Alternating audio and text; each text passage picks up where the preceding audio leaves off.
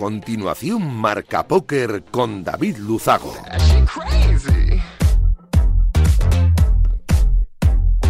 Bienvenidos, locos del naipe. Saludos de David Luzago. Bienvenidos a un programa más. Bienvenidos a Marca Póker, el único espacio de la radiodifusión española reservado para los amantes de la baraja. Domingo 18 de junio, este que acaba. Y programa 223, el que comienza. Voy a aprovechar para agradecer como cada semana Radio Marca la cesión de este gran espacio y por supuesto, por hacerlo posible, a nuestro sponsor winamax.es, la mejor plataforma para jugar al póker online de nuestro país.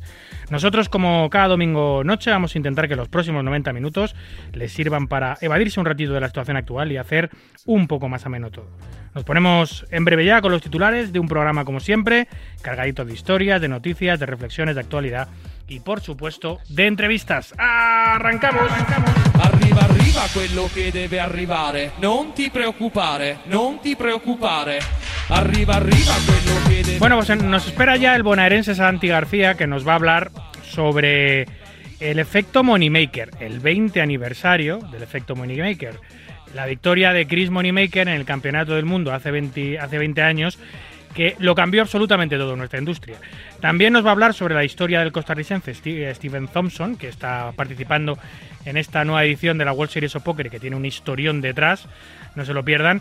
Y para completar, terminaremos hablando, ya que no todo en verano en Las Vegas es World Series, pues de otros festivales de póker que también puebla la ciudad del pecado. Tendremos un carrusel de noticias que define a la perfección lo que ha acontecido en el maravilloso mundo de Naipe en estos últimos siete días.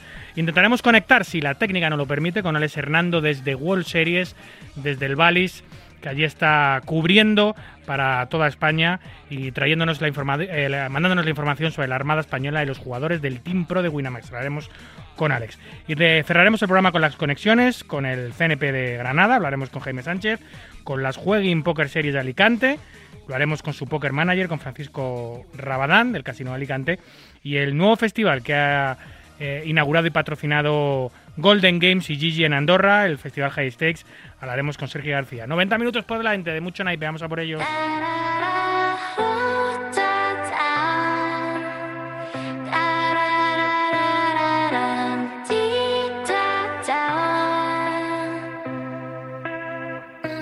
흐릿하게 들이운 안개 속 all alone 늘 가로막은 경계선 하나 둘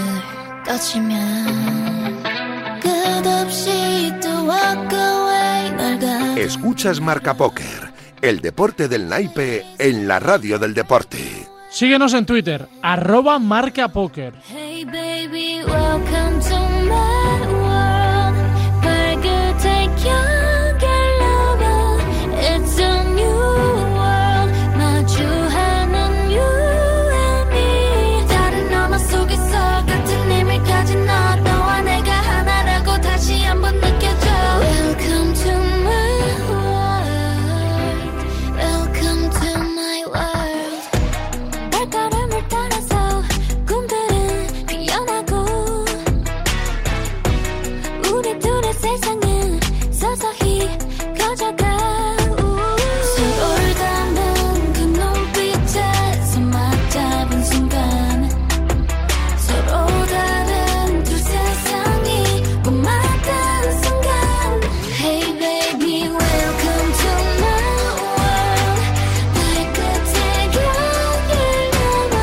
Como decía esta noche, vamos a contar de nuevo con el bonaerense Santiago García, colaborador habitual, que nos suele traer la crítica literaria del programa, ya sabes, libros, novelas, ensayos, artículos, de todo, donde el hilo conductor siempre es el naipe. Pero no es ni mucho menos todo. También Santi nos aporta fantásticas historias de personalidades y lugares emblemáticos del sector, como es el caso de esta noche, en la que, aprovechando que el Campeonato del Mundo de Póker, las World Series, están en curso, pues nos va a hablar sobre el 20 aniversario de la victoria, ya lo decía antes, que lo cambió absolutamente todo en nuestra industria. El triunfo de Chris Moneymaker en el Campeonato del Mundo, en la World Series Main Event en 2003. Además, nos trae también una increíble historia protagonizada por el jugador costarricense Steven Thompson. Y para terminar, y como no todo verano eh, en World Series es eh, en Las Vegas es World Series, pues bueno, para todos aquellos que vayáis a ir o simplemente querréis informaros, pues la otra Las Vegas, en cuanto a festivales de póker, se refiere durante junio y julio. Buenas noches, Santiago, bienvenido. ¿Cómo estás, David? Un placer estar de vuelta acá. Un placer. Primero, más que nada, feliz día para todos los padres acá en, en Argentina y en, Espa- en- en Estados Unidos es el Día del Padre, no sé si en España, pero bueno, feliz día para todos los padres que nos escuchan. Ah, no lo sabía, no, en España no lo es. En España creo, ujú, no sé si es en marzo, puede ser, creo que es en marzo, pero no estoy seguro. Eh, y mira que Ah, soy, y bueno. mira que soy padre por partida doble, pero eh, e hijo, por supuesto, pero no, no lo recuerdo. Creo que es en marzo. Pues nada, felicidades. Eh, Muchas gracias. 19 de y marzo me la- sopla Víctor, el técnico. Ah, bien, bien, bien. En la serie mundial hubo una historia, Jason Kuhn tuvo que dejar el stack que tenía en el 250k porque su, su mujer entró en trabajo de parto, así que se tuvo que ir corriendo al hospital. Y aplausos para la, la organización que le, le- le devolvió el dinero de la entrada. Ah, eso te iba a decir, porque si no el padre del año. era ¿eh? ba- la más cara del, del, del- del festival. Claro, cuarto de millón de dólares. eh, tu mujer se pone de parto. Eh, ¿Qué haces tú, Santi? ¿Te levantas o dices a, a la, a la mujer, oye, pues yo creo que cuarto de millón, luego si eso ya conozco al bebé? Va a depender del momento del torneo, me parece. Si estamos en la burbuja, le digo que me espere un poquito y, y bueno, si aguante. estamos cortos, all in, all in todos los tiros. Que No, respire, no Que otra. respire. Claro. Oye, ¿dónde, ¿dónde te pillo? ¿Estás en, ¿Estás en Buenos Aires? Eh, ¿Estás en Vegas? ¿Dónde estás? No, no, ahora estoy en Buenos Aires, voy a escribir toda la acción desde acá. Eh, estoy escribiendo para varios lados, por suerte, muy contento con eso. Y no, no, estoy, tengo la base acá, pero informando todos los argentinos, me, me mandan mensajes todo el tiempo de lo que meten, así que estamos informando desde acá. Eh, y no, y ahora en lo de mis padres, que nos juntamos a, a comer unas ricas pastas, porque acá está, eh, está el invierno, así que pas- el, asado se, se pasó a las pastas. Pues un, un abrazo y, un- y una felicitación para tu señor padre desde, desde, desde Madrid, ya que estamos importunando la fiesta del Día del Padre, pues por lo menos que se lleve un abrazo y un saludo del No programa. hay problema, no hay problema, ya, ya, ya, ya, ya estamos de sobremesa, así que no hay problema. Oye, em, han arrancado las World Series hace ya uh, 20 18 días. 18 días aproximadamente. ¿Cómo las estás viendo?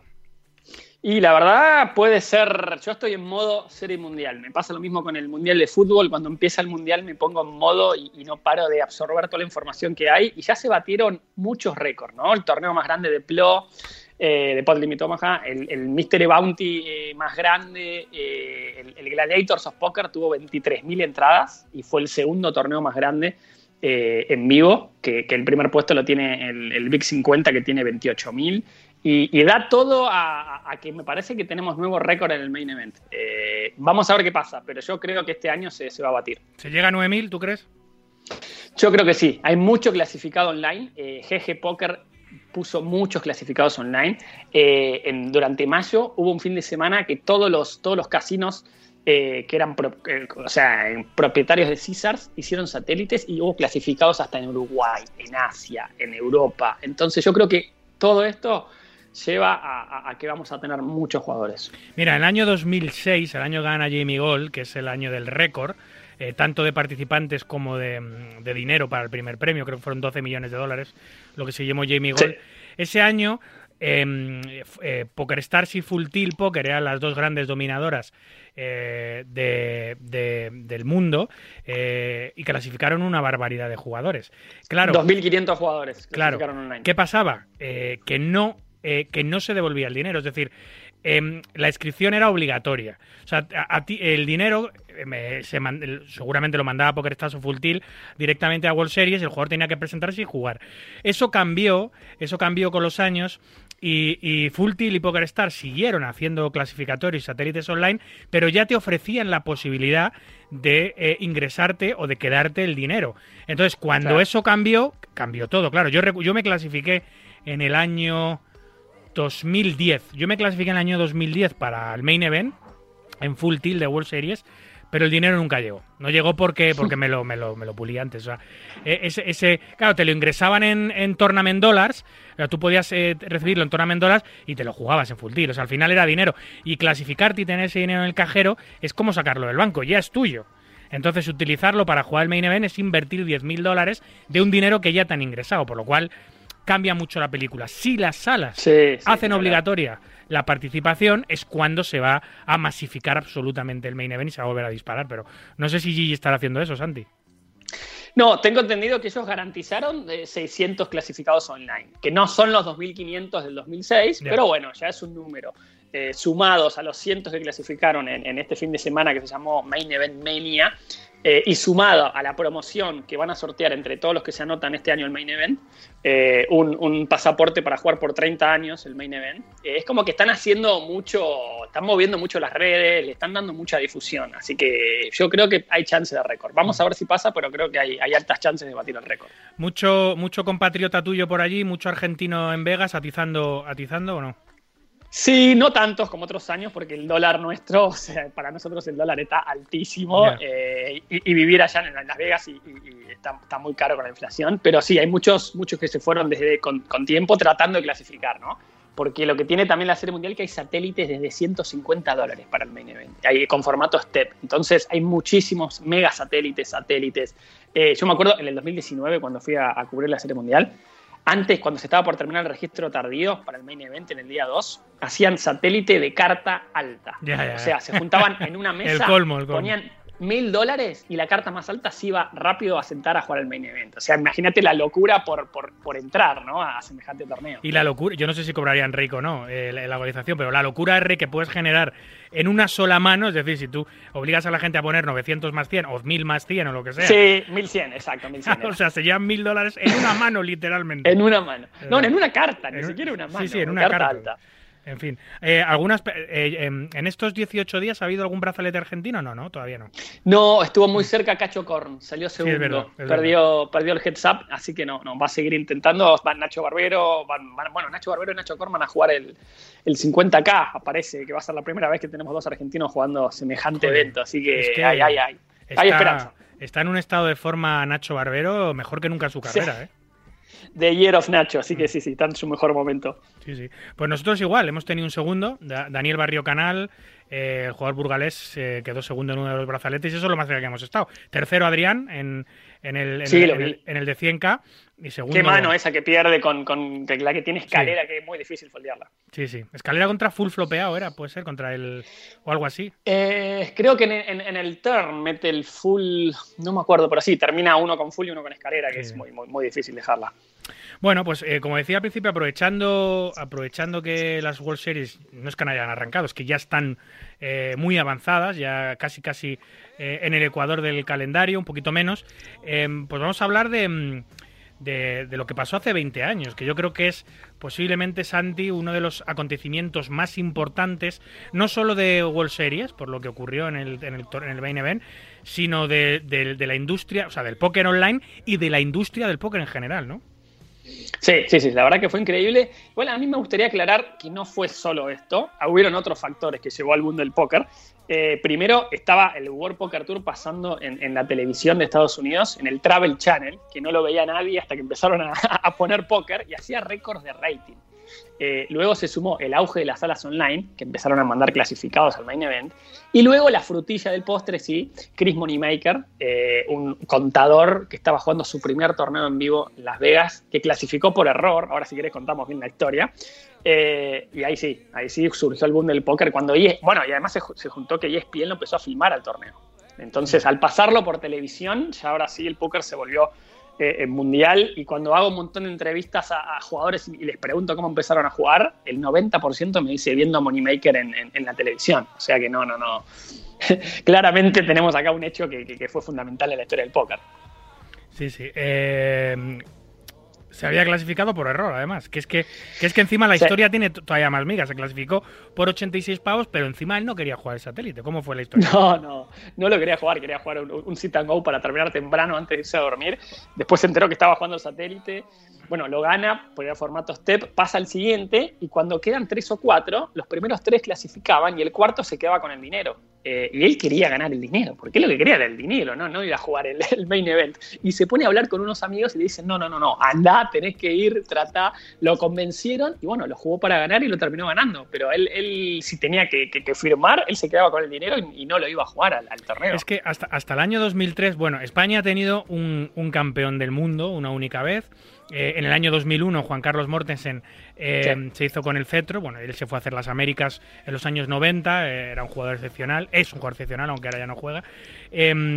Em, Pero, pero hasta el año 2003 no había muchos jugadores recreacionales y amateur. Primero porque para aquella época, hoy también, pero para aquella época más, 10.000 dólares era prohibitivo. No había nadie que, hiciese satélites online, obviamente.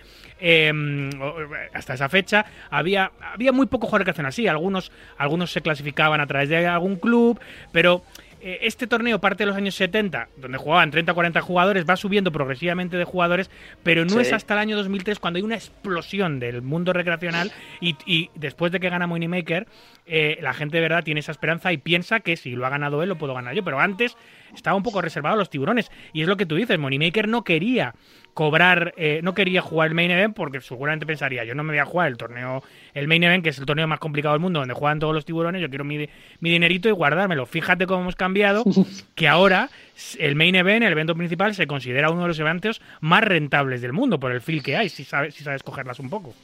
Sí, exacto. Los, los primeros días, ¿no? Obviamente después ya se va filtrando y, y- Claro, claro. y- y se ge- suelen la- la- profesionales en la, en la mayoría de las mesas finales, pero sí es verdad que los primeros días se considera muy, muy, muy blando. Y mirá lo que es que en el 2003 se anotaron 839 y luego de este torneo pasa a, a 2.500. O sea, imagínate lo que fue la, la, la O sea, por tres, por tres se multiplica en un año, con el efecto Moneymaker, por un año se multiplica por tres. Exacto, y tres años después tenemos el récord de, de, de Jamie Gold, que es 8.773 jugadores. o sea que el, crecimiento fue exponencial.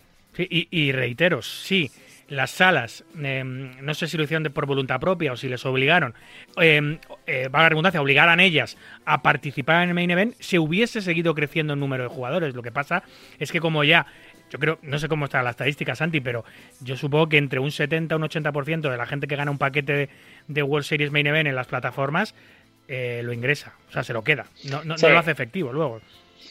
Sí, sí, sí, sí, hay que ver lo, lo que quiere cada jugador, ¿no? Pero la gran mayoría busca el, dinero en el momento, Claro. eso sí, sin dudas. Yo, yo, yo, yo, nunca participo en torneos satélites si no tengo la intención de, jugar el evento y además siempre busco torneos clasificatorios que me obliguen a jugar, o sea, que no tenga que no tenga ni- ninguna posibilidad de canjearlo como hice en su día eh, eh, por, de main event porque luego te arrepientes. De hecho, de hecho, de hecho yo viajé el año 2010 a, a Vegas a, a- a jugar, eh, pero viajé sin el ticket del main event y lo intenté. Me intenté clasificar varias veces en satélites de, de 500 y 1000 dólares sin tener éxito. Encima luego invertí un dinero y no, y no me pude clasificar y no lo jugué, así que no, nunca más. Bueno, si te parece, que querés que repasemos algunas de las manos más importantes que jugó, jugó Chris en el main event. Claro que sí, cuéntame. Bueno, eh, recordemos que estaba jugando su primer torneo en vivo y su primer main event. Eh, y en el día 3, bueno, en esa época te daban 10.000 solamente de stack inicial y él termina el día 1 con 60.000. O sea, ya empieza bien. Se lleva y en 6 el por día delante. 3, exacto. Y en el día 3 ya empieza a chocarse con jugadores importantes. Por ejemplo, se cruza con Johnny Chan, nada más ni nada menos, campeón 87 y 88. Y se cruza, eh, em, tiene As 8 en suite de corazones y el flop viene As 3-4 con dos corazones. Y se lo encuentra a Johnny Chan con Rey 5 de corazón, que va a escalera y a color. Ah, un cooler. Eh, termina en Olin y, y en el turn viene un corazón que le da color y chao. Chao Johnny Chan, su, su primer profesional eliminado. ¿Y qué día profesional? cuatro- ¿Y qué profesional? El gran Jo- Johnny Exacto, Chan, que en el aquella época todavía era el gran Johnny Chan, porque ahora obviamente ya no es el gran Johnny Chan que fue en la época de los 90, pero todavía en el año 2003 era un gran Orient Express. Sí, bueno, y después termina participando en la película Rounders en el 98. Pero bueno, Sí, sí. seguimos.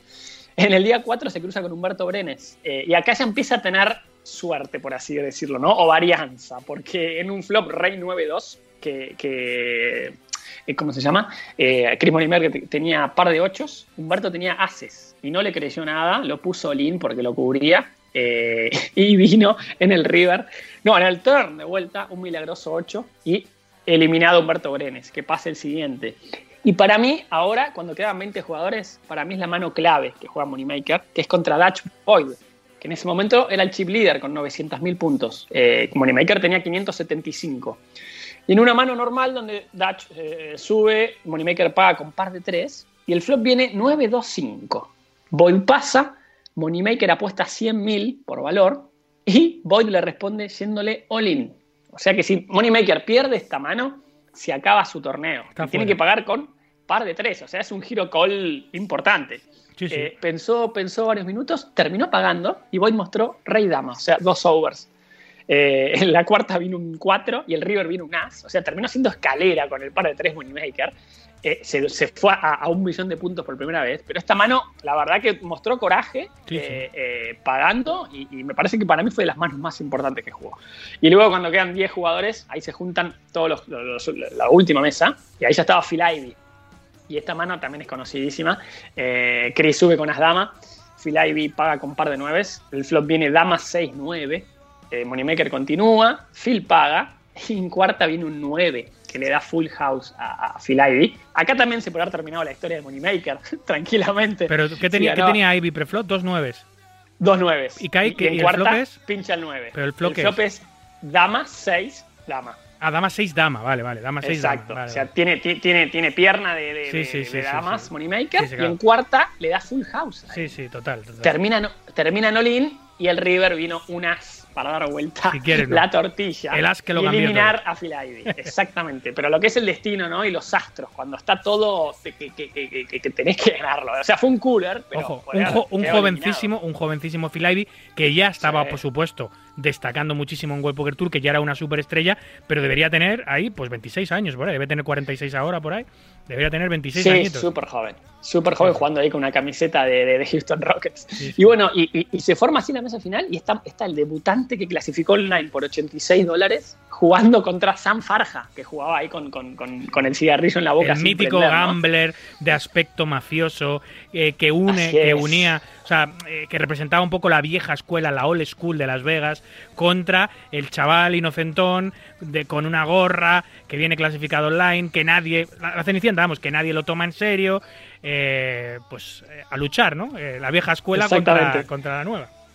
Y se da la mano que después se pasó a conocerse como el- el- uno de los mejores bluffs de, de- de la historia, que es Chris Moneymaker sube con Rey 7, con, teniendo el Rey de picas, y, y Farja paga con Dama 9, y el flop viene 9, 2, 6 con dos picas. Ambos se dan check. En cuarta viene un 8 de pica, que le abre proyecto de color a los dos, porque Sam tiene la Dama de pica y Chris el Rey. Eh, Farja apuesta 300.000, Moneymaker sube a 800.000 y Chris paga. Ya se está formando un pozo grande. Y el River fue un completo ladrillo, que fue un 3 de corazones, que no cerró ningún tipo de proyecto. Y San Farja pasó. Chris piensa y va all-in con, con aire, con, Con completamente Con rey nada. alto. Con rey alto, exactamente. Y, y, bueno, y, Farja tenía el par más alto del board con, con Reina Kicker, o sea, puede haber pagado tranquilamente. Y foldió. Así que ahí se escribe, bueno, Chris se agrandó y, y ya en la mano siguiente terminó cuando ahí sí, San Farja conecta top pair con, en un flop J5-4. Farja tiene J10 y Chris ya tenía 5-4, ya tiene dobles en el flop y se, se lo lleva puesto y convierte los 85 dólares en un premio de 2.5 millones de dólares. Así que fue la verdad que un, un torneo épico. Qué maravilla. Eh, y cambió todo, claro, a partir, a partir, a partir de ahí. Pues fíjate, manos contra a Humberto Brenes, contra eh, eh, Johnny Chan. contra Dutch Boyd, Dutch con- Boyd. contra Phil Sam Farja. Sam Farja, contra la crema de la crema. Eh, un chaval absolutamente desconocido, clasificado en un portal online. De hecho, el póker online todavía no era lo grande que, que es ahora en el año 2003. No se, no se tenía en cuenta a los jugadores online como grandes jugadores, lo que ha cambiado la industria, ¿verdad? Ahora es completamente al revés. Eh, y sin embargo, pues fue capaz de ser campeón del mundo. Eh, ¿Cuánto se llevó? Dos millones y medio, ¿no? Dos millones y medio. Y hay un, un detalle de color, que esto está en, en uno de los libros que ahora les voy a recomendar, que eh, en un momento se van al baño antes que empiecen Heads Up. Chris tenía ventaja en fichas. Eh, y, y- Chris le ofrece repartir los premios 50 y 50, a pesar de tener la, la- ventaja.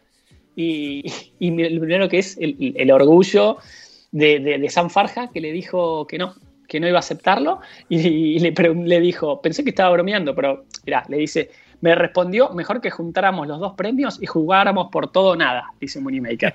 Pensaba que estaba bromeando, pero hablaba en serio. Y me dijo que quería más dinero que el 50% por su mayor experiencia. Yo estaba 2 a 1 en fichas y no iba a aceptar ese trato, así que no hubo arreglo. Pero mirá lo que es esto, que le ofreció repartir los premios mitad y mitad, no aceptó y después lo terminó perdiendo. O sea, es increíble. Sí, pues eso, pues eh, em, los jugadores que se creían por encima del bien y del mal, que, que subestimaban completamente a los jugadores que venían del mundo online y a pesar de estar eh, 2 a 1 en contra en fichas Sami Farja, eh, no solo no acepta el trato al 50% que le ofrece inocentemente eh, Chris Moneymaker, sino Chris. que encima le pide más. Que le dice, no, no, no, eh, tengo la mitad de fichas, pero aún así quiero más dinero.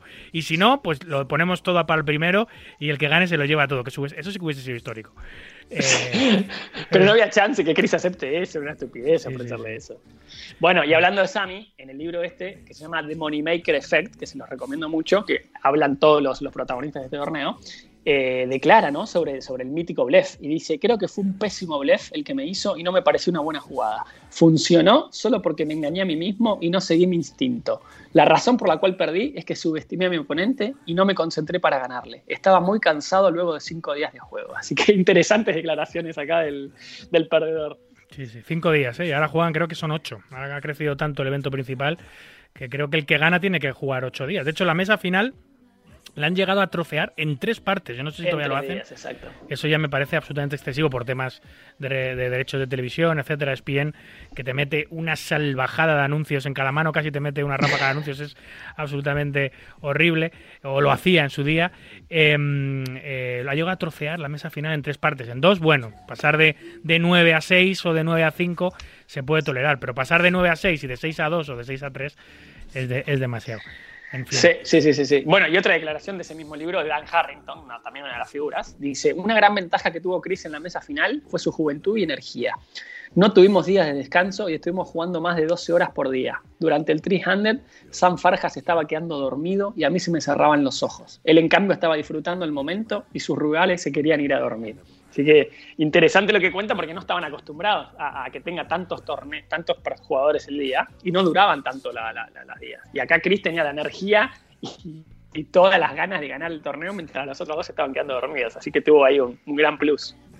En fin, no solo fue em, el efecto Moneymaker lo que ocasionó el boom del póker, en tu, en tu artículo hablas sobre, sobre un programa de televisión también que lo cambió todo. De hecho, para mí eh, ha Sí. sido referencia absoluta, que fue High Stakes Poker, ¿no?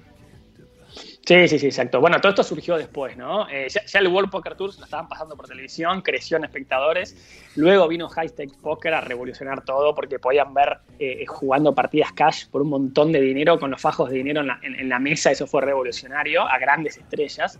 Eh, luego también empezaron a hacer libros de póker que antes no había. Estaba solo Super System. Salió Harrington on Hold'em, que empezó a escribir de forma muy simple y clara cómo jugar torneos en vivo, que a mí sigue siendo uno de los libros favoritos que leí y, fue uno, de los bestsellers del póker. Entonces empezaron a dar un montón de, de circunstancias que hicieron que el póker explote y llegue así al récord de 2006 con 8.773 jugadores. Este hombre, eh, Dan Harrington, sigue jugando. Hace mucho que no no se Sigue sabe. jugando, pero torneos más de, de bajo. Juega el main event solamente y después juega torneos de, de- de- de bajo ahí. Y, y- y sacó un libro nuevo eh, también de Harrington.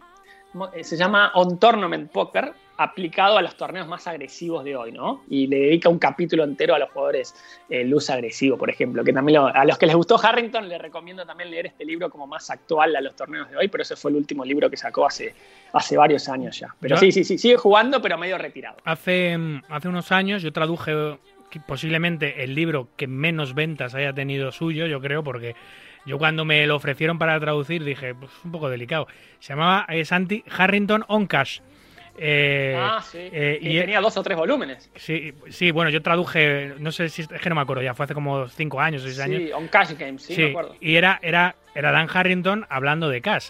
Eh, eh, claro, nunca fue popular por eso. Dan Harrington se hizo popular por su forma, por acuñar el término M, por la fórmula que tenía de, de jugar los torneos, por hablar de los torneos, como tú dices, tan simple y abiertamente.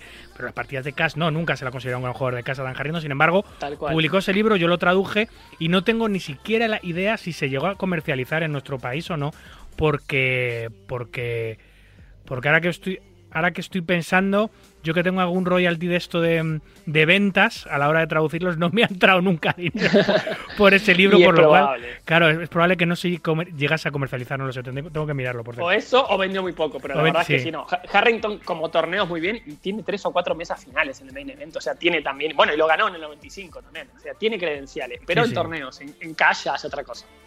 En fin, bueno, eh, vamos a pasar a la siguiente historia de la noche, que creo que es una historia salvaje. Hemos hablado Sí. alguna vez en este programa de, de la historia de Stephen Thompson, sobre todo porque hay un libro que, que está, que está muy bien y que nos trajiste un día al programa eh, que Sí. habla un poco sobre ella. Pero ahora se ha vuelto a poner de moda Steven porque, porque ha estado a punto de llevarse un brazalete este año y gracias a ese brazalete ha conseguido en parte paliar pues todo lo que lleva arrastrando tantos años. Cuéntame un poquito.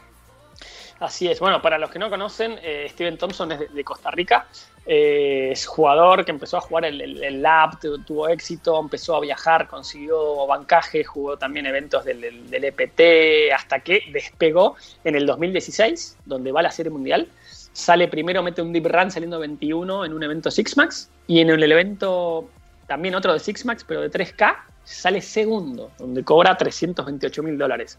Eh, y el problema que eso podría haber sido el, despegue de su carrera, pero Steven tiene personalidad adictiva, por así decirlo. Eh, empezó a salir demasiado, mucha fiesta, eh, empezó con problemas de adicciones de drogas eh, y para, dejó de jugar también en vivo y para poder o sea, tener dinero para sus adicciones, cometió uno de los peores errores de su vida, que es pedirle prestado dinero a un prestamista colombiano bastante peligroso, por así decirlo, eh, a un interés del 20% mensual. Entonces se volvió impagable, se le empezó a acumular las deudas eh, y hasta que esta persona cuando no le pagó le, le- le- le disparó directamente tres veces, le habían disparado una vez antes y le hicieron tres, tres disparos en, en- en los brazos y en, en las patas.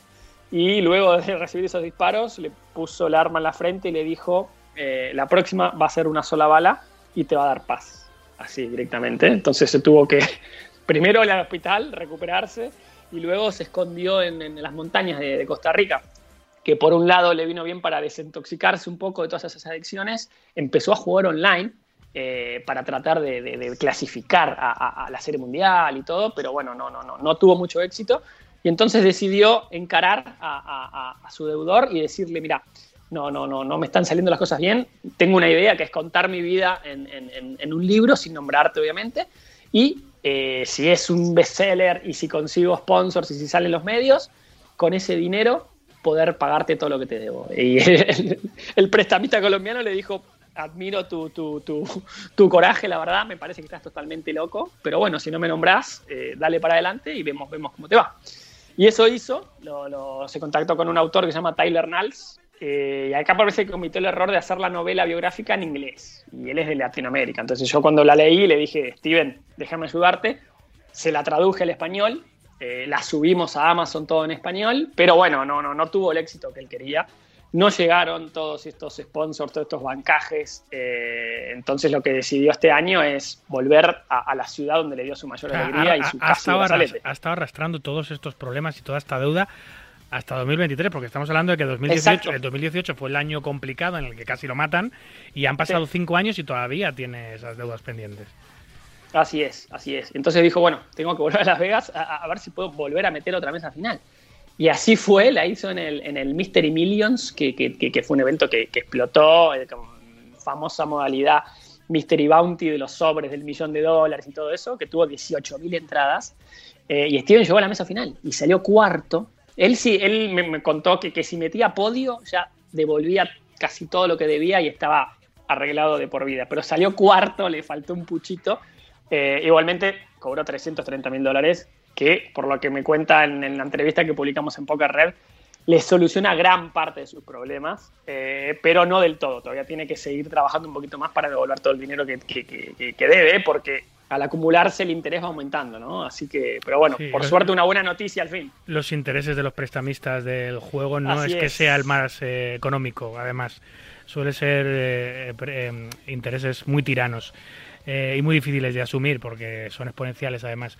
Es como las, como las deudas estas con los bancos y las tarjetas estas que, que acabas pagando deuda todos los meses y jamás, jamás eh, amortizas nada porque solo pagas intereses, intereses, intereses, intereses. Esto es lo que pasa con el préstamo al juego. No es lo más recomendable, desde luego. Así Op- es, sí, sí, no, no, decimos que no, no, no hay que hacerlo, no, no, no. no. Pedir dinero a prestamistas en el juego no es lo más recomendable, especialmente a los que tienen mala fama. Y segundo, tampoco es muy recomendable seguir jugando eh, para intentar devolver deudas de juego, porque te puedes meter en una butra eh, mucho, mucho, mucho mayor. Lo que pasa es que, claro, que hay gente que lo único que, ha hecho en toda su vida eh, ha sido jugar, que lo que mejor sabe hacer es jugar y que la única salida que tiene muchas veces para, para, para devolver deudas de juego es, es jugar. Hombre, si consigues a alguien que te, que te pueda bancar, que no tenga nada que ver con, con el mundo del préstamo, eh, y lo que vas la parte que vas ganando tú puedes irla de- devolviendo bien, pero supongo yo que el prestamista colombiano este de Steven Thompson, eh, ah, si hubiese estado bancado en el torneo de Steven Thompson, no le va a decir, sí, págame la mitad y la otra se lo das a tu bancador. No, el colombiano dirá, dame todo o vas a tener otras cuatro bullets rondando tu cabeza, claro. Sí, no, no, igual se puso en contacto antes de viajar para a- avisarle y como pedirle autorización, por así decirlo. Y, y- y, o sea, a los que debe el dinero saben que están Las Vegas jugando, ¿no? Pa- Para, para Madre no mía, tener inconvenientes. Qué y bueno, horror. y les recomiendo al que quiere saber más de esta historia, que es increíble de película, que, que vayan a amazon.es y pongan cuatro balas Steven Thompson y sale 3, 4 euros, tiene poco más de 100 páginas, se lo leen volando y, y cuentan toda su historia de- desde el comienzo, ¿no? Así que se, se los recomiendo mucho. Y además están ayudando a salvar una vida.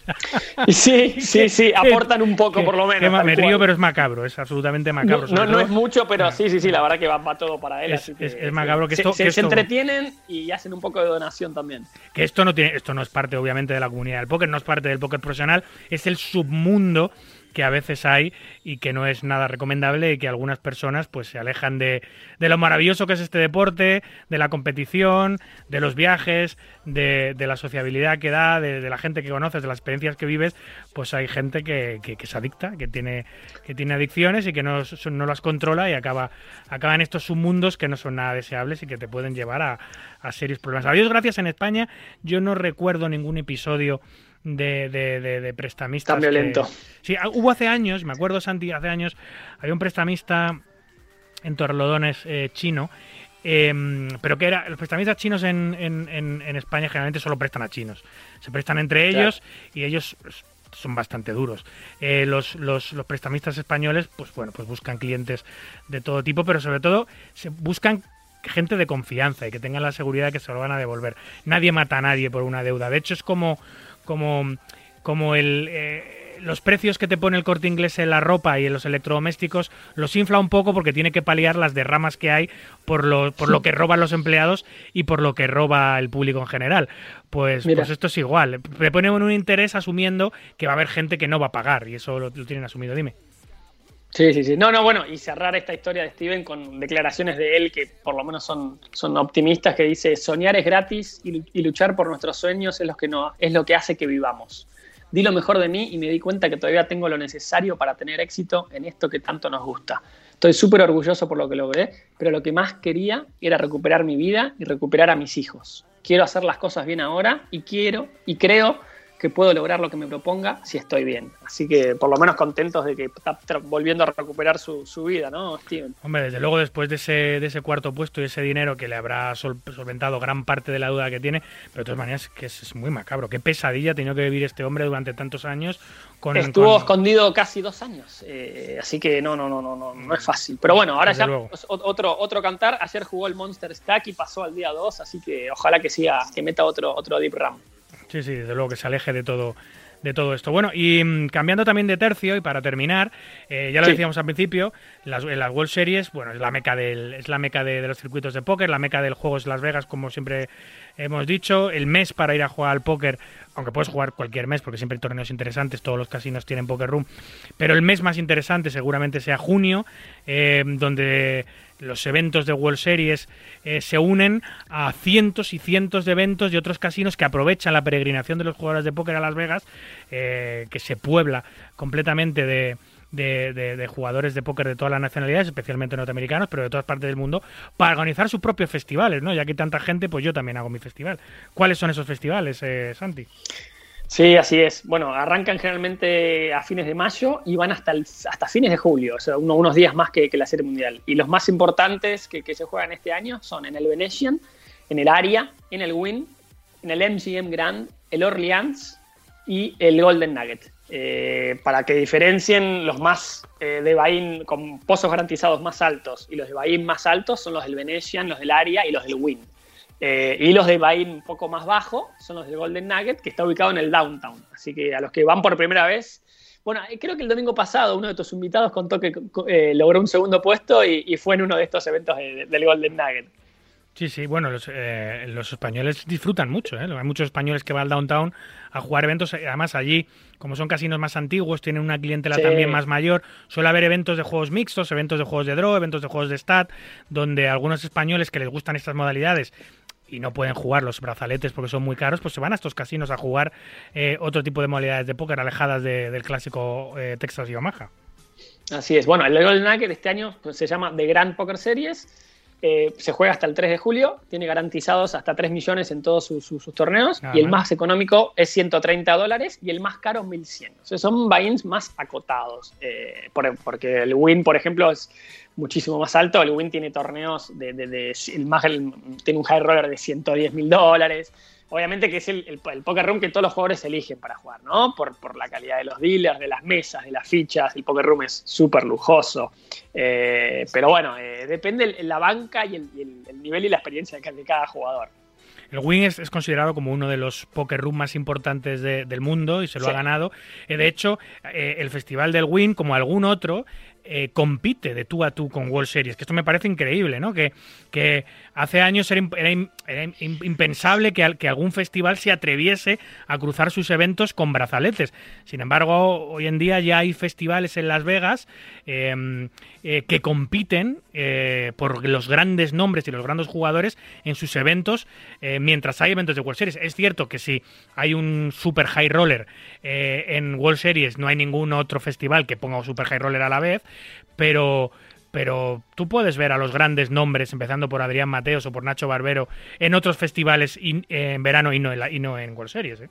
Sí, sí, sí. Y, y, y, si no juegan la, la, Serie Mundial, generalmente están en el Win. Y el Win este año se dio el lujo de poner un torneo de 10 mil dólares en la entrada, con 10 millones de garantizado, ah, sí, que ah, se juega del 9 al 14 de julio y está en sintonía con el WPT y es también en fundación a, a, en, en, beneficio de la fundación OneDrop. Pero me, a mí me sorprendió que lo pongan del 9 al 14 de julio, ¿no? que es pleno, pleno main event. Pero bueno, se ve que, que, que tienen sus, sus, jugadores ¿no? y que cuentan con todos los eliminados que claro. se vayan en, en manada para allá. Esa es, esa, es la, esa es la idea. La idea es que todos los eliminados que caen de los primeros días, eh, aprovecharlos para hacer tu evento, para evitar, hacerlo cuanto antes, para evitar que se marchen a sus países. Y, y, luego supongo que tendrán un montón de días uno y tendrán mucho registro tardío también, o tendrán incluso inscripción el día 2, para posibilitar que, aunque llegues un poquito lejos en el main event, pues cuando te eliminen, pues puedas jugar este evento. Claro, son mil entradas garantizadas, ¿eh? ojo, de 10.000 pavos. Exacto, sí, no, no, no, por eso, que, que claramente espera, espera, mucha gente. Y bueno, después tenemos el Venetian, que tiene 75 eventos, 14 millones en todos sus, sus garantizados, se juega hasta el 31 de julio, o sea, hasta fines de julio, es bastante. Y tiene el, bueno, el evento principal es de 2.500 dólares de entrada, se juega del 22 al 25 de junio, esto es antes del main event, y tiene un garantizado de un millón de dólares. Así que sí. tenemos para elegir. Bueno, después está el área, que tiene 6 millones de dólares en, de garantizados, se juega hasta el 15 de julio y va desde 240 hasta 3.500 la, la, las entradas. Yo lo que recomiendo a los que viajen, eh, obviamente, es que analicen todos los, festivales, que se armen un Excel con lo que pueden jugar eh, eh, y se armen un cronograma, porque si vos vas a Las Vegas sin información, vos tenés cada día para elegir, no sé, 20, 30 torneos. Entonces, un consejo que les doy es programar, ¿no? Hacerse un, un, Excel con hoy puedo jugar esto, esto, esto. Si quedo eliminado, puedo ir para acá. Eh, pero tener sí la información previa antes, porque si no te puedes volver loco y podés jugar torneos de mala estructura cuando por el mismo buy-in o menos tenés un torneo mucho mejor en otro casino, ¿no? Sí, sí. Eso es fundamental. La programación y la preparación antes de ir del, del calendario, que ahora mismo lo, pues, hay un montón de páginas en las que puedes ver todos los eventos que hay en, sí. en Las Vegas en verano, seleccionar bien los eventos que vas a jugar, eh, poner cada tres o cuatro días un día off para poder disfrutar de la ciudad, ir a algún restaurante interesante, ir a algún espectáculo, desconectar un poco, no estar siempre porque jugar todos los días se puede hacer pesadísimo. Eh, y luego, si una vez que estás allí, si tienes que interrumpir tu calendario porque te surge algo interesante, o si cambias algún evento por otro, porque de repente eh, pues, subes de banca con un gran con un gran resultado, o alguien te comenta que en este torneo, en aquel otro, hay un film muy interesante, bueno, pues ya lo puedes hacer. Pero como nos recomienda Santi, ir con el calendario bien marcadito, los torneos, las horas, los casinos, los días off, Sí, sí. las actividades para poder disfrutar de- de- del verano en Las Vegas. Así es, así es. Y también, bueno, ot- otro consejo, pequeño consejo, como vos bien nombraste, tratar de conocer un poco la ciudad, ¿no? No, no vivir solo adentro del Poker Room, porque es una ciudad maravillosa y tenés de todo para recorrer. Pero bueno, ahí va en, los gustos de, cada uno. Pero desde mi humilde lugar, aunque sea un día, tómenselo libre para, recorrer la ciudad, que es fabuloso. Sí, sí, sin duda. Eh, siempre lo decimos, Las Vegas es mucho más que juego.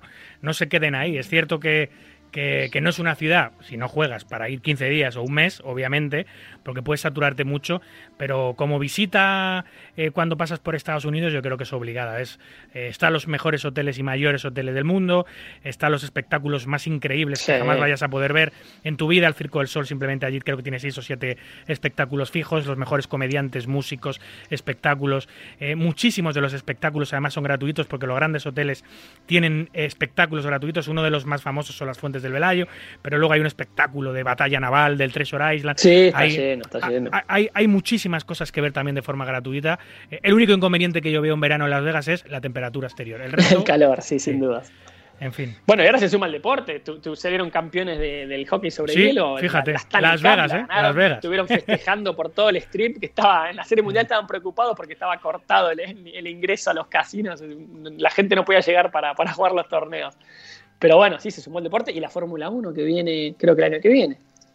Sí, por un circuito urbano. Va a ser increíble. Exacto. poder Todo a- por el medio del strip hicieron la pista. Una locura total. Solo, solo, solo los Yankees pueden hacer semejante obra. El dinero llama dinero, ya lo sabes. eh. Así es. En fin, como siempre, un placer tenerte con nosotros. Ha estado súper bien todas estas historias que siempre nos traes. A veces críticas literarias, a veces eh, maravillosos artículos, eh, crónicas de los maravillosos artículos que escribes para las mejores y más importantes webs de habla hispana de- del mundo. Para empezar la nuestra, Poker Red. Exacto. Bueno, muchas gracias, David. Un placer estar acá. Un abrazo, amigo. Adiós.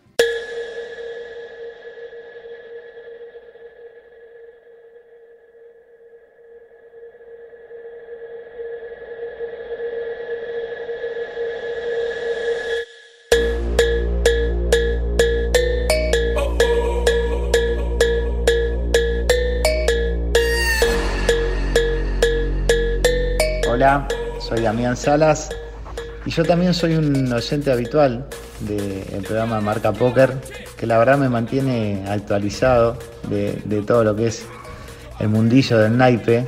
Y aprovecho la oportunidad para mandarles un afectuoso saludo a todos quienes hacen de este programa eh, un, un ícono eh, importante para la industria y un saludo muy grande para todos sus oyentes y para la comunidad de póker en general.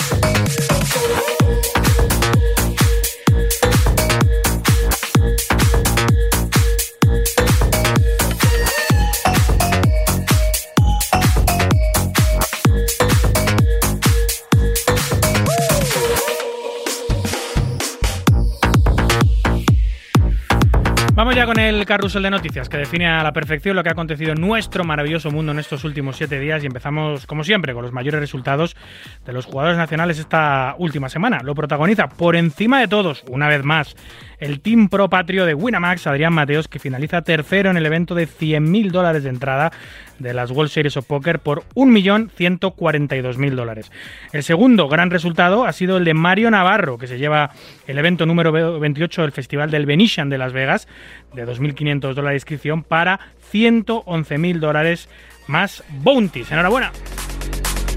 El norteamericano Michael Rodríguez es el primer campeón del mundo de Badugi. Es la primera vez que esta divertida modalidad tiene su propio evento en World Series of Poker, evento que superó todas las expectativas y que a buen seguro se convertirá en un fijo en el calendario.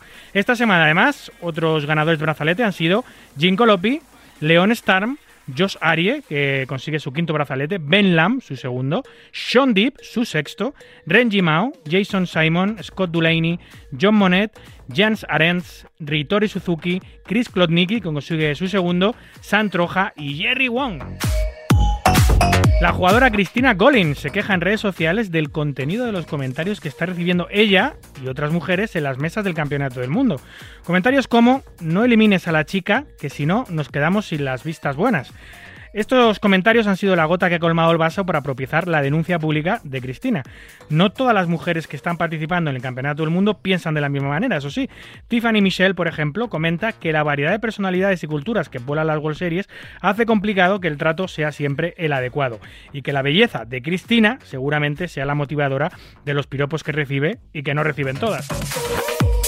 El influyente blogger y jugador de high stakes Phil Galfon critica el actual sistema de elección del Hall of Fame, que está en pleno proceso de votación para investir a un nuevo miembro. Phil critica duramente que en 2020 pasara a elegirse un solo candidato y no dos, como se hacía hasta la fecha, ya que argumenta que de esa manera todas las viejas glorias que merecen ser investidos harán un tapón enorme para todos los que vienen detrás haciendo méritos, y que si no se cambia el sistema nunca saldrán elegidos.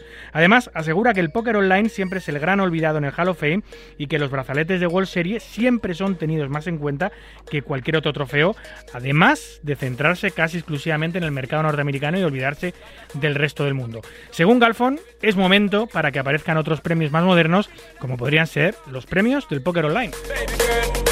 Mark Lavery, un abogado de Illinois declaradamente antijuego, ataca públicamente al difunto Doyle Branson en redes sociales, asegurando que su mujer, la mujer del abogado, después de ver a Doyle jugando en televisión, decidió ponerse a jugar sin parar, arruinándose y suicidándose después, motivo por el que culpa a Doyle y a la familia de Doyle por ello.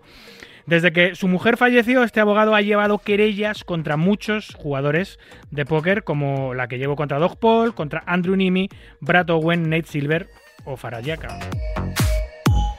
El jugador norteamericano Allen Kessler se une al elitista club que alcanza las 100 cajas en eventos de World Series, que además se suman a las 120 que ya tienen eventos de World Series Circuit alrededor de Estados Unidos.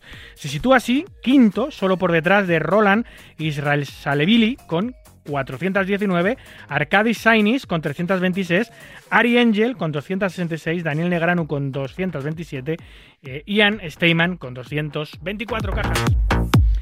Davidi Tai, director de la Asociación China de Póker, inaugura la sala de póker más grande de toda Asia. Se trata de la Asia Poker Arena, situada en la ciudad de Taipei, en Taiwán. Cuenta con una gran extensión con 65 mesas, estudio de televisión, cabina de retransmisión, salas de conferencias y trabajo, restaurantes, cascada de agua artificial y varias tiendas. Cuenta ya con numerosos eventos confirmados como el Taiwan Millions Tournament en julio, el World eh, Poker Tour en agosto, el ASPT Japan en septiembre o las US Series of Poker en noviembre. La ley europea de inteligencia artificial limitará el control facial. El Parlamento Europeo se ha convertido en el primer órgano legislativo del mundo en aprobar una ley para regular la inteligencia artificial, aunque no afectará al sector del juego, ya que no incluye en principio la biometría de control de entrada y se limita a los espacios abiertos y al rastreo de emociones. Además, se prohíbe el uso de inteligencia artificial para la identificación de individuos mediante el análisis de su rostro, huella dactilar o escaneo del iris, siempre que sea indiscriminada y sobre todo en espacios públicos. Loterías y apuestas del Estado, SELAE, alcanza en 2022 una recaudación récord de casi 10.000 millones, un 3,5% por encima del año pasado y además sigue creciendo de forma imparable. Los llamados juegos activos o de premio variable abarcaron el 40%. Destaca el ascenso del 4,23% de la primitiva y del 0,44% de euro millones. Por el contrario, la quiniela sigue en línea descendiente con una caída del 11,27%. Por su parte, los juegos pasivos de premio fijo representaron el 60% de los ingresos, entre ellos la Lotería Navidad, que cuenta con la participación del 65,2% de la población mayor de 18 años del país, que contribuye con el 30% de la recaudación anual de SLAE. Ar- Arthur Paikowski, presidente de ICRG, International Center for Responsible Gaming, el Centro Internacional para el Juego Responsable, es una de las personalidades que más conocen el juego problemático responsable del mundo y asegura que no hay datos suficientes para sustentar la idea de que la publicidad hace aumentar el juego patológico. Los análisis realizados por la Universidad de Harvard, bajo su dirección, han sido publicados en una de las revistas científicas más destacadas del mundo, la Journal of American Medical Association. El Ministerio de Sanidad acaba de lanzar una campaña para promocionar el juego responsable que se basa exclusivamente en condenar las apuestas. Esta iniciativa denominada Prevención de Juego de Apuestas pone el acento en que hay determinados juegos en los que es mejor no participar y que el juego no puede formar parte de nuestra rutina para ello y para ello utiliza en redes el hashtag importante no participar. Y cerramos con el Manchester City, que se lleva o que sella una alianza regional con Sporting en Latinoamérica, convirtiéndose en el socio oficial de apuestas del club inglés en América Latina. Con un valor de 1.506 millones de euros, el Manchester City se ha convertido en la marca de fútbol más valiosa del mundo, según el informe de Brand Finance Football.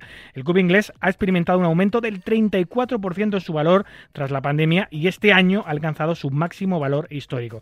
Termina así con el liderazgo eh, de tantos años del Real Madrid, que desciende un 4% en su valor de marca, que se sitúa en 1.400 mi- eh, millones de 1.460 millones de euros. Cierra el podio el Fútbol Club Barcelona con un valor de 1.370 millones de euros. Además, según la Deloitte Money League, el Manchester City ha sido el club con más ingresos del año, cois- con 731 millones de euros. Su primera equipación, además, ha sido la más vendida de su historia.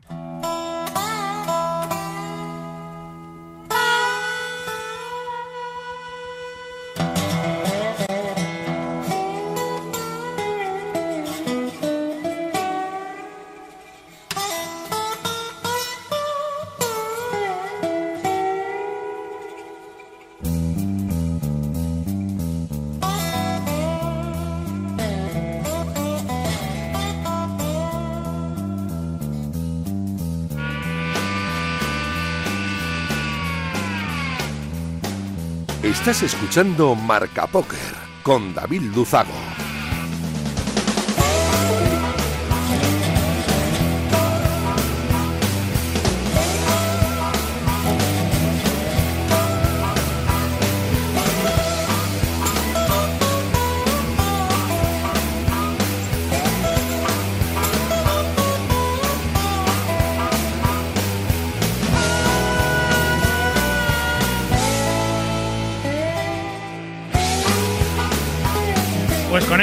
Maravillosa sintonía eh, histórica del Campeonato del Mundo de World Series vamos a dar bienvenida, hacía ya muchas semanas que no hablábamos con él, a Donales Hernando. Buenas noches, buenas tardes para ti. Buenos días, David. Las 10 las diez y pico de la mañana, casi las 11, desde aquí, desde, Las- desde Las Vegas. Muy buenas a ti y a toda la audiencia. O sea, que empieza la jornada laboral para ti. Acaba de empezar, sí, porque ha empezado hoy tenemos un día bastante cargado y como no soy muy amante de quedarme haciendo pereza en la cama, pues he saltado de, he saltado de la piltra y aquí, al lío. ¿Cuántos días llevas ya? Porque, eh, bueno, te quería preguntar cuántas ediciones, cuántas coberturas has hecho. Que Este año eh, son más de 10, ¿no? ¿Cuántas Este, llevas? ya? es- este año es mi décima vez que aterrizo en Las Vegas. Décima vez, o sea, que encima es una, una efeméride importante el décimo año. A ver si, si conseguimos también algo Bueno, importante. sí, sí, si somos si somos estrictos no es el décimo año porque en 2014 si recuerdas con el November Night and Donny la Rave vine dos veces Es entonces verdad. digamos que no, que no es décima edición sino décimo, para mí décimo viaje pero son nueve las, las World Series en las que he estado Oye, eh, eh, hemos estado cerquita otra vez de tocar metal. Eh, el primero no, no pudiste contarlo porque fue Daniel Barrio Canal, que estuvo muy, muy, muy cerquita de llevarse un barzalete, pero el segundo lo ha rozado con, las- con los dedos, eh, el de Adri. Pues sí, lo he rozado porque, como tú bien dices, o sea, fue llegar, yo mi, mi, mi plan de trabajo era llegar a Las Vegas para estar listo para cubrir el, el 250.000 Super High Roller que, en el que desgraciadamente Adrián cayó eliminado ayer. Pero, y como digo, pues el, plan era aterrizar, estar un par de días de aclimatación, porque siempre te cuesta descansar, dormir, etcétera, eh, y empezar a trabajar para el 250.000. Pero bueno, los acontecimientos van como van y el día que aterricé, Adri se consiguió entrar en mesa final, entonces pues nada, al día siguiente pues estuve aquí eh, viendo si poniéndome guapo por si tenía que salir la foto. Al final no hubo suerte, pero, pero bueno, ahí nos quedamos cerquita.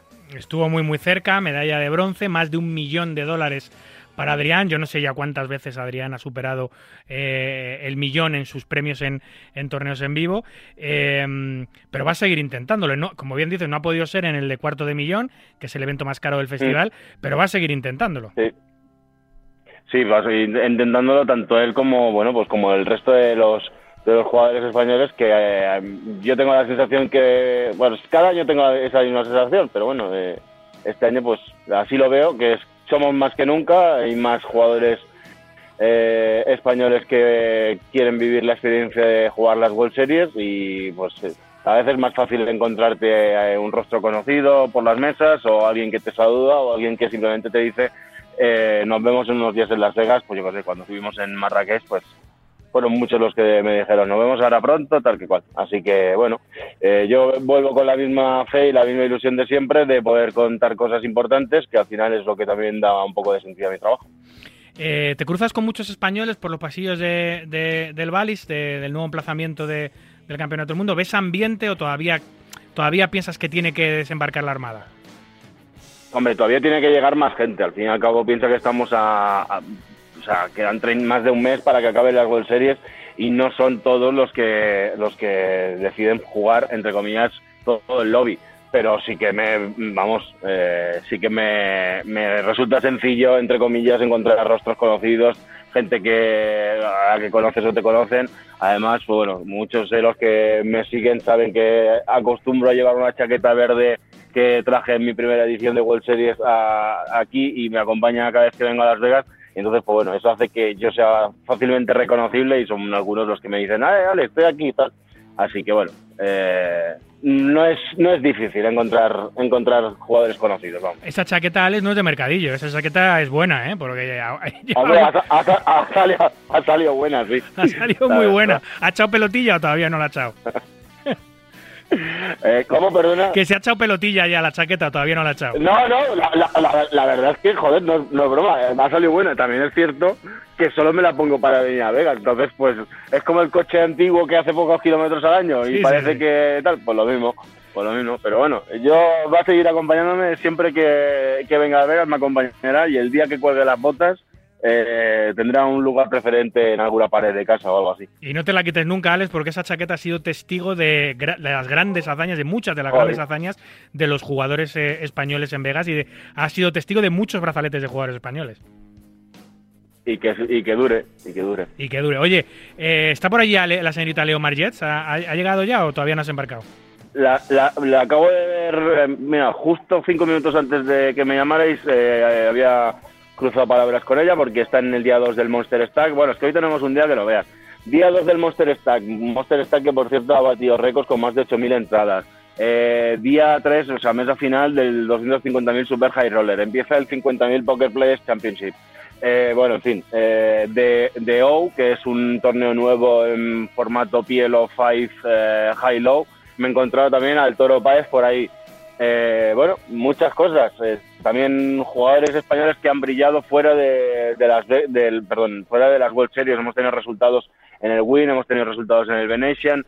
Así que la verdad es que mm, mucho mucho que contar y bueno, al fin, al- así al menos no nos aburrimos. Oye, eh, es lo que te iba a decir. Aparte de World Series, hemos estado hablando ahora con Santi García, el de Buenos Aires, nos ha contado toda la oferta de póker que hay por, por los casinos de, de- de Las Vegas. También te desplazas a otros casinos si los, si los jugadores españoles eh, llegan lejos. No, no solo estás en el. En Si, si, si por el pinganillo me soplan algo, pues suelo, me suele gustar, a menos que, bueno, pues que la actualidad no te deje, pues yo qué sé.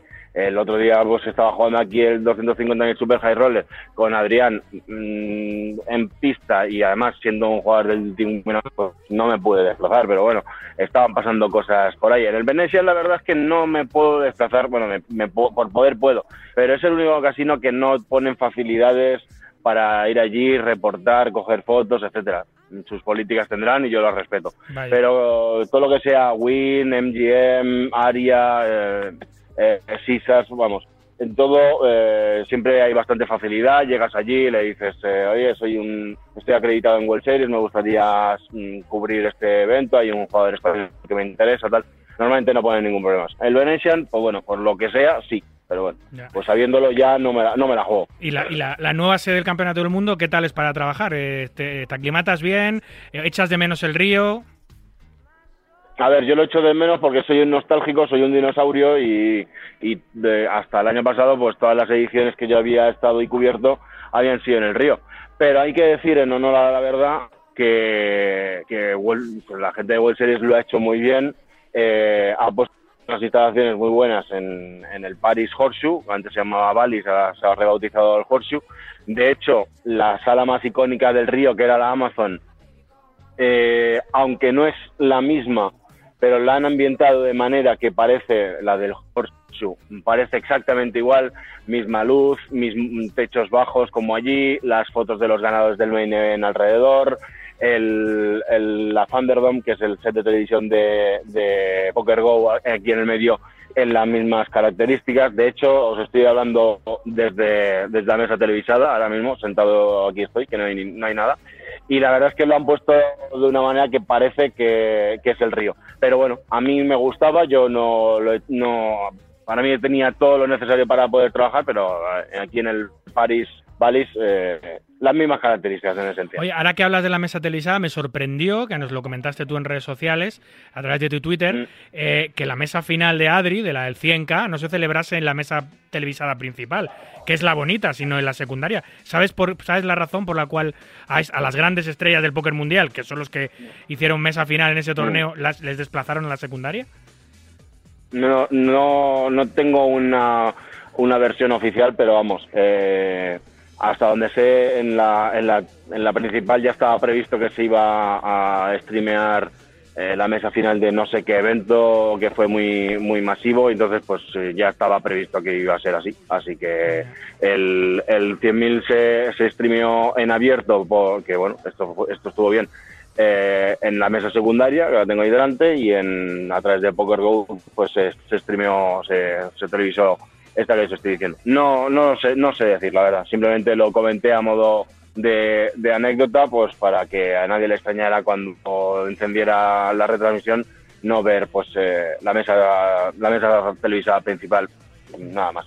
¿Te vas a quedar hasta que finalice el main event o te vuelves antes, eh, Alex? Me, me, me quedo todo, David. Ya una vez llego ya no sé, no sé, no sé parar. Así que 35 días que van a ser este año aquí en el des Qué maravilla. Oye, ¿y tienes, tienes, tienes eh, tiempo para pasar un poquito de las crónicas? Porque yo supongo que estarás echando 12, 14, 16 horas diarias, que es de locos el mes que te pasas allí. Pero ¿tienes tiempo, Alex, Mm. para hacer otra cosa que no sea cubrir las World Series? Voy a tener tiempo porque eh, así me lo han ordenado los jefes, básicamente. Me han dicho, mm, tómate algunos días de descanso porque porque si no... Y, es, y es verdad, o sea, yo porque soy un poco yonki, pero es verdad, o sea, si no se descansa llegas fundido, llegas derretido al, al final de- del, del festival. Pero sí, o sea, mm, me tomaré descansos los días que vea que la agenda está un poco más parada, pues eh, no los trabajaré. Eh, eh, día uno del eh, torneo X supermasivo, que un día uno, pues al fin y al cabo no pasa nada, pues eh, me tomaré un descanso. Y también creo que este año me voy a sentar en una mesa en algún momento, no lo sé. Tengo, te- tengo intención, ya lo diré por redes sociales, pero tengo intención de jugarme algo, ni que sea por el gusanillo, que te lo creas o no. Te he dicho que es la décima vez que vengo a Las Vegas. No me he sentado en una mesa de World Series en mi vida. Eh, eso se tiene que susanar este año como sea. O sea, no puede ser Sí, que sí. llevas, lleva- puede- posiblemente seas, si no el periodista eh, del mundo que más crónicas de World Series lleva, debes ser top 5. O sea, por ahí debes andar, junto con los que más años llevan cubriendo el evento. Eh. Ya es hora. Ay, no hay evento de prensa, por cierto, en mesa de World Series. Eso no existe. Sí, sí que, sí que hay, sí que, sí que hubo, sí que hay un, haber un evento de prensa. Lo que pasa es que el año pasado me senté mm, y me levanté casi al momento porque es que te pilla en un momento en el que están, en puro main event, en el que están pasando tantas cosas que, yo qué sé, yo personalmente no me sé sentar, desconectar y no pensar en, en las cosas que tienes que hacer. Así que si lo, si, si coincidiera con otro momento, pero es que yo qué sé, a lo mejor yo creo recordar que me pasó lo pusieron casi el día de la burbuja de la- de- del event, es en plan, bueno, no puede ser peor timing. eh, no, no- no, no te diré que fue burbuja, en burbuja, pero vamos, en plan, o justo después o justo antes, quiero decir, en un momento que era que había trabajo y pues tampoco tienes la cabeza como para decir, bueno, me tomo aquí un descanso y desconecto. Bueno, no. pero vamos, que creo que este año me voy a sentar a jugar algo. Incluso no sé si me voy a jugar un satélite para el main y a ver qué pasa, no lo sé, algo, algo de eso. Ojo, ojo, ojo que a lo mejor tienes que narrar en primera persona lo que estás haciendo en las mesas. Si al final acabas sí, jugando sí, el evento sí. principal. No, si eso sucediera me, me, me guardaría la entrada para otro año o yo qué sé, pero no, este año tengo comprometido que hay que trabajar y hay que trabajar. Pero bueno, no- me, me hace gracia por el simple hecho de decir, mira, estoy un paso más cerca de jugar un, un main event. Pero bueno, eso, eso ya es cuestión de nostalgia mía. Pues a ver si tienes suerte, macho. Oye, y desde España eh, te está ayudando una institución en la información de póker nacional, que es Antrodax, que, que lo tienes, que lo tienes eh, echándote un cable, ¿no? Hombre, naturalmente, es que Antonio es la mejor pluma, siempre, lo he dicho hoy, lo dije ayer y lo diré mañana es siempre. Antonio es la mejor pluma de, de Patria en cuanto a, a redacción de póker en nuestro país y sí, ya es el segundo año que, que mm, propuse utilizar esta fórmula, que en los momentos de pico de trabajo y tal, pues que Antonio sea un poco vea por mis ojos y pueda plasmar en, en el blog de Winamax, que es donde estamos haciendo la cobertura y también en sus redes sociales, eh, lo que va pasando y también, pues bueno, quieras que no te libera un poco de no irte a dormir a las 500.000 cuando ya el cerebro está fundido, pues te, te ahorra esa última crónica, ese último detalle que, perdón, yo le mando un par de audios a Antonio para explicarle, pues mira, esto ha pasado así, esto ha pasado así, y al menos mm, te hace poder tirar a dormir una horita o dos antes de, antes de la cuenta, que se agradece. Ahora se agradece, pero cuando llevemos ya dos, tres semanas en las espaldas, pues más todavía. Sin duda. Y además que doy fe, ¿eh? que escribe de una manera maravillosa las crónicas. Bueno, cualquier cosa que escriba Antrodax, la verdad es que es delicioso Eso es mejor. poder, poder leerlo, sin duda. Eh, ¿Batiremos récord este año, eh, Main Event, Alex? Sí, sí. Sin duda, ¿no? Yo, yo lo tengo bastante claro y aquí también, mm, también se tiene claro. Yo creo que va a estar por encima de 9.000 mm, tranquilamente. Pues a ver si tenemos suerte, que en este deporte, en este juego siempre hace falta, a- a- en cuanto al corto plazo se refiere, y se- somos capaces como, como país, como potencia de póker mundial que es España, poder meter algún representante nuestro en la final de en la final de- del campeonato del mundo, la final del, del main event y que nos lo cuentes. Eh, a ver si a ver si hay suerte, que llevamos ya unos añitos sin tener a nadie en FT, Alex. Eso, eh, yo creo que este año vamos a tener D-Run. Ya tanto como afinar a que a que vamos a tener eh, finalista en mesa, o sea, finalista, finalista español, ya me parece mucho elucubrar, pero algo me dice que vamos a tener el picorcito del día 7 en el cuerpo y debo admitir que es un que es una sensa- sensación muy guay porque bueno pues porque nada, no hay nada como el main event sea EPT high rollers lo que tú quieras pero No. el main event es el main event y Sin duda. no no tiene compar- comparación ni parangón de lejos el mejor torneo que hay en el mundo, a todos los niveles. Premio, participación, eh, estructura, eh, emplazamiento. No hay absolutamente nada. No, como y sobre todo- principal.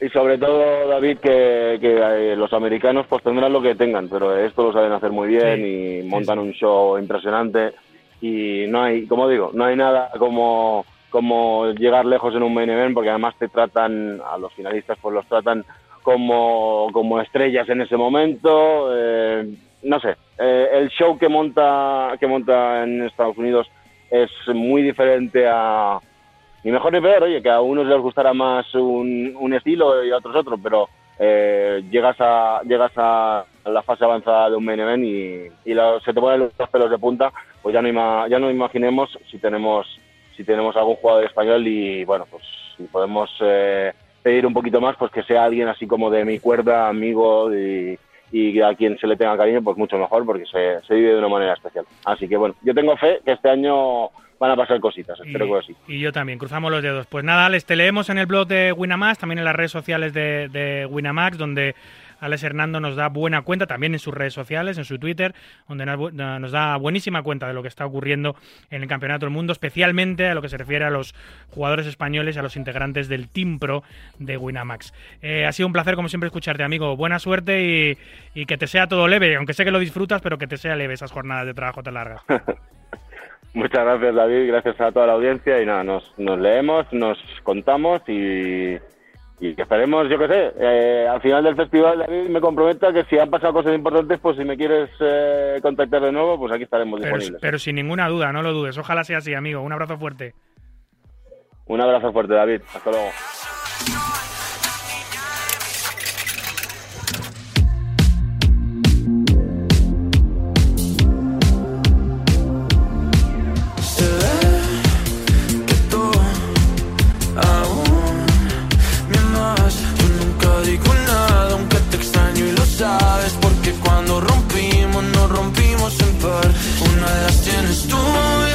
Escuchas Marca Póker, el deporte del naipe en la radio del deporte.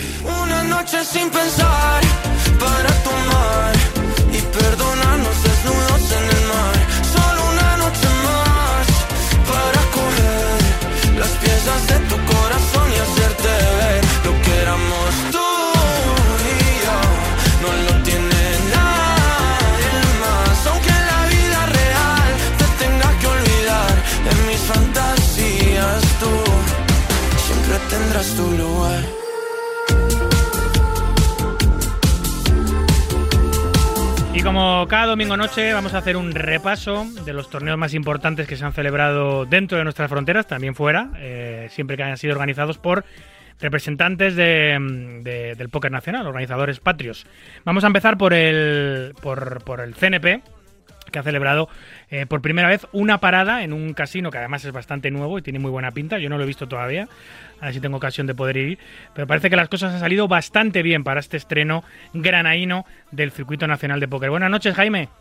Buenas noches, David. ¿Qué tal? Pues nada, viendo redes sociales, viendo a grandes protagonistas, mira que es difícil hacer un evento durante World Series porque lo acapara todo a nivel informativo, también a nivel de jugadores, pero aún así muy buen ambiente y muchas caras conocidas en Granada, ¿no? Sí, la verdad es que al final, bueno, ha cubierto la, previsión, las expectativas que traíamos y sobre todo el ambiente. La verdad es que estamos pasándolo bastante bien en esta ciudad y en este casino. Sí, yo creo el feedback que estoy recibiendo de jugadores también es muy positivo, eh, pidiendo que, que vuelva al CNP el próximo año, que no se olvide de Granada, etcétera, etcétera. Eh, claro, si los números si los números han sido buenos en una fecha complicada, supongo que es una decisión fácil, ¿no? Sí, a ver, al principio, a ver, sobre todo a mí me lo pone fácil porque yo soy un andaluz de, de pro y Granada es una ciudad a la que además le tenía un afecto personal bastante profundo. Es una ciudad preciosa, eh, es una ciudad donde se puede hacer muchísimas cosas aparte de jugar al póker y, y además el casino, que aunque está un poquito alejado de la capital, porque está en Monachil, en la sierra de, en el camino a la sierra de Sierra Nevada, pero es un casino muy grande, un casino espectacular, grande, de- del tipo casino admiral, en el que se ponen todas las facilidades del mundo para, para poder hacer un evento. No, Este habrá sido de los eventos más importantes que ha tenido nunca el Casino de Granada, ¿no? Qui- Quizás el evento más, más importante que ha recibido, porque tampoco este casino lleva mucho tiempo abierto. No, justo abrió en pandemia, le, le tocó la crisis de la pandemia y sí, hasta ahora, según hablamos de algún dirección, es el casino, el torneo más grande que, que ha hecho y el primer evento así un poco más de renombre o importante que ha tenido en su, en su, en su agenda en los años que lleva abierto, que en realidad creo que llevará como unos tres años abierto. Oye, a nivel de calendario, ¿algún cambio ha habido en Granada? ¿El calendario habitual de- del CNP o cómo lo habéis, cómo lo habéis hecho? No, no, igual, igual, igual. Nosotros sabes que cada año mantenemos nuestra agenda, eh, sea la etapa que sea, mantenemos la agenda y todos los torneos han funcionado bien, los paralelos la verdad es que han funcionado muy bien.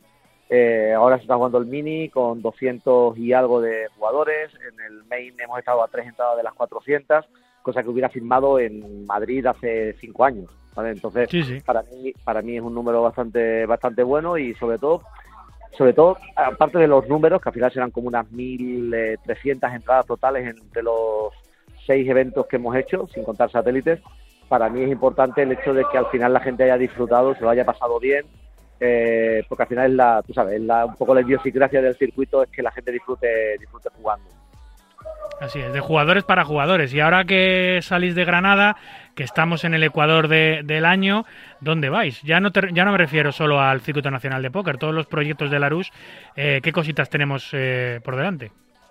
Pues ahora a nivel de liga, del nuevo formato del CNP La Liga, hacemos visita a Benidorm, Casino Mediterráneo, estrenamos también un casino en Extremadura del Grupo Orenes, y estaremos también en Gijón, que Ahí estaré. en el Casino de Asturias. Ahí en estaré. Asturias. Que estoy esperando Bien, bien. que me mandes el calendario porque me coincide con un viaje personal que tengo. Así que voy a jugarlo en la Liga Nacional de Póker de. O, o el mini. O el, ¿Cómo le llamas? ¿Es ahora ese? La? Liga, la Liga. La Liga. CNP, la Liga. Del CNP, Sí. la Liga de, de Asturias, de Gijón. Voy a, voy a jugar. Además, es un casino que me gusta mucho. Estuve grabando ahí un, un programa que todavía no ha visto la luz con Pet Gaming. Tengo buen recuerdo de ese casino, me apetece volver. Así que allí estuve jugando en el Golden hace, hace unos meses. Pues ahí que- estaremos, estaremos la última semana de, de julio, que además coincide por fecha con el evento que vamos a hacer por primera vez eh, a nivel de empresa en Rofadov como Circuito Nacional de Póker con, con el Casino Kings. Eso es lo que tenemos antes de las vacaciones de agosto, que sabes que en agosto siempre descansamos un poco y volvemos en septiembre ya con la etapa de, de Alicante del Casino Mediterráneo. Una de las etapas reinas del CNP, una de las grandes etapas del año, la, la clásica de, del casino eh, mediterráneo. O sea, eh, vais a Rozbadov por primera vez también. Es un año de estreno, ¿eh, Jaime? Sí, estamos intentando hacer cositas, pero bueno, sí, estamos estrenamos 2 por primera vez. porque La fecha es un poco complicada, es la última de julio, tú sabes, mucha gente está en Vegas, se va para Las Vegas ahora para el mini event. Pero, claro, es la última de julio, vamos a intentar que, que entre unos y otros consigamos hacer una etapa interesante. Hay 500.000 garantizados por 250 euros de baril. Es nuestro estreno como Circuito Nacional de Póker en, en Rofa 2. Oye, pues muy interesante, ¿eh? Mil entraditas, casi mil entraditas garantizadas, ¿no? 2000, 2000. 2000, 2000, 2000, perdón. Sí, sí, 2000, perdón. 2000. 2000, 2000. Eso, sí, sí. pues, hostias, ¿eh? Hay, hay- hay que aguantar la respiración, Jaime. No me notas, estoy, estoy aguantado. Sí, sí. A ver, Robadov es sitio de, de mucho tránsito, es el centro de Europa, eh, es un casino espectacular para jugar al póker. De hecho, no es un, de hecho, no es un casino, es un poker room que tiene algún juego de casino, que es lo bueno. Y es un sitio de, de una tradición de póker en los últimos años incuestionable y no creo que tengáis problema. Eso sumado a, a vuestro trabajo y a la marca CNP debería ser sinónimo de éxito, pero aún así hay que agarrarse a los machos. Eso sí. hay, hay que, hay que rezar. De todas maneras, te digo, para mí lo importante eh, ha sido tirarnos al charco en, un, en, un, en una bueno en una, una experiencia que no sabíamos cómo iba a quedar. Cambiar Torre Quebrada, que era éxito seguro por, por Granada, ha sido un poco una prueba de, de ver qué pasaba y nos vamos de aquí muy contentos, animando a todo el que no conozca Granada a que venga a conocerla, ya sea para un evento del circuito o no. Es una ciudad preciosa, es un casino en el que va, va a tener muy buena acogida y van a disfrutar de, de- de una ciudad maravillosa en, en España. Pues dicho queda, y me lo apunto yo también, que no lo conozco, es uno de los pocos eh, casinos de España por su eh, modernidad, por lo, por, por lo nuevo que es, que no que todavía no he tenido oportunidad de, de hacerlo. Gracias, Jaime. Hablamos muy pronto, amigo. Oye, por Venga, cierto, un una cosa antes de despedirnos. Eh. ¿Cuándo sale Club? Está a punto, ¿no? Pues, Sí, bueno, no, estamos trabajando ya para sacarla en, en agosto, después de World Series. Vamos a esperar a que acabe World Series Vale. Para ver si tenemos un pincecito español decente para, po- Vale. para poder contarlo. Estaba yo preocupado porque me diste un deadline para, la- para el Sí. artículo del 16 de junio. He dicho ya, ya no llego. Bueno, todavía tengo tiempo, No, ¿no? no, di- 16 de julio, sí, pero vamos a esperar un poco porque con la idea de que World Series acaba el 14, Vale. bueno, el 14 mesa final, vamos a esperar un poquito a ver qué pasa y a partir de ahí sacamos. La revista, la revista Club, por cierto, la mejor revista del póker nacional. Gracias, Jaime. La única, tío, la única, venga. Y la mejor, eh, no he dicho ninguna mentira. Venga, un abrazo, amigo. Hasta luego. Cuídate, hasta ahora. Bueno, y de Granada nos vamos a Alicante, eh, donde se ha celebrado pues eh, ese torneo que muchos lo califican como el mejor torneo mensual del país. Eh, no tiene nombre de mensual, tiene nombre de marca de póker y lo llevan fenomenalmente bien desde hace muchísimos años en el Casino Mediterráneo de Alicante. Las Jueguin Poker Series nos lo cuenta su poker manager, Francisco Rabadán. Hola, buenas noches David, ¿qué tal? Gracias de nuevo por invitarme aquí. Te llamo desde Alicante, en Casino Mediterráneo, la Join Poker Series de junio, la etapa de junio. Nada, hemos tenido una muy muy buena participación, 286 entradas, consolidando un poquito el año que llevamos tan bueno con esta subida de participación que ha habido. El día 1A contó con 130 entradas, el día 1B 120 y 36 el día 2. 15.550 euros para el primero y la pica de las Jueguin. Y bueno, pues nada, eh, lo dicho, muy contento por la respuesta de los jugadores, por la fidelidad que nos tienen nuestros jugadores y nada, esperando que todo esto continúe. Bien, comentarte que la siguiente etapa de la Juegin Poker Series será del 13 al 16 de julio y nada, y del 30 de julio al 6 de agosto tenemos una sorpresita. No te puedo contar mucho más, pero algo, algo estamos montando por aquí por Alicante. Guardaros esas fechas porque va a ser súper interesante y os va a encantar. Así que nada, muchas gracias David por el espacio y un saludo a todos. Muchas gracias, Francisco. Y a mí que me gusta la sorpresa, pues ya nos comentarás.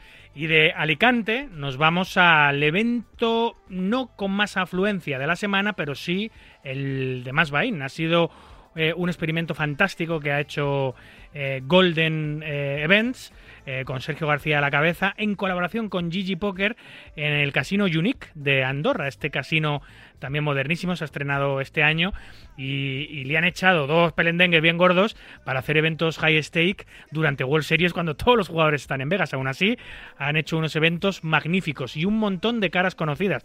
Nos lo cuenta Sergio García. ¿Qué tal? Estamos aquí en el Casino Unic de Andorra, donde se está acabando ya el último evento, el closing, que estaban jugando dos mesas. Ayer, como visteis, eh, Malaca ganaba este heads up después de dos horas de heads up que le ganó eh, los 15.000 euros y el anillo para ganador que se lo llevó el auténtico Juan Pardo. En el especial invitacional tuvimos mucho salseo, al final nueve jugadores eh, con más de 20 reentries en el sit and go de Betandil, que se lo llevó Gonzalo, que es el único jugador que se ha llevado dos veces este torneo invitacional. Y bueno, pues hemos tenido una semanita de buen póker y muchas cositas aquí en Andorra. Empecemos el opening en un High Roller 1500 Bonti también, con 20.000 euros para el ganador, y ha sido una semana muy entretenida en Andorra. Así que feliz domingo, radio oyentes.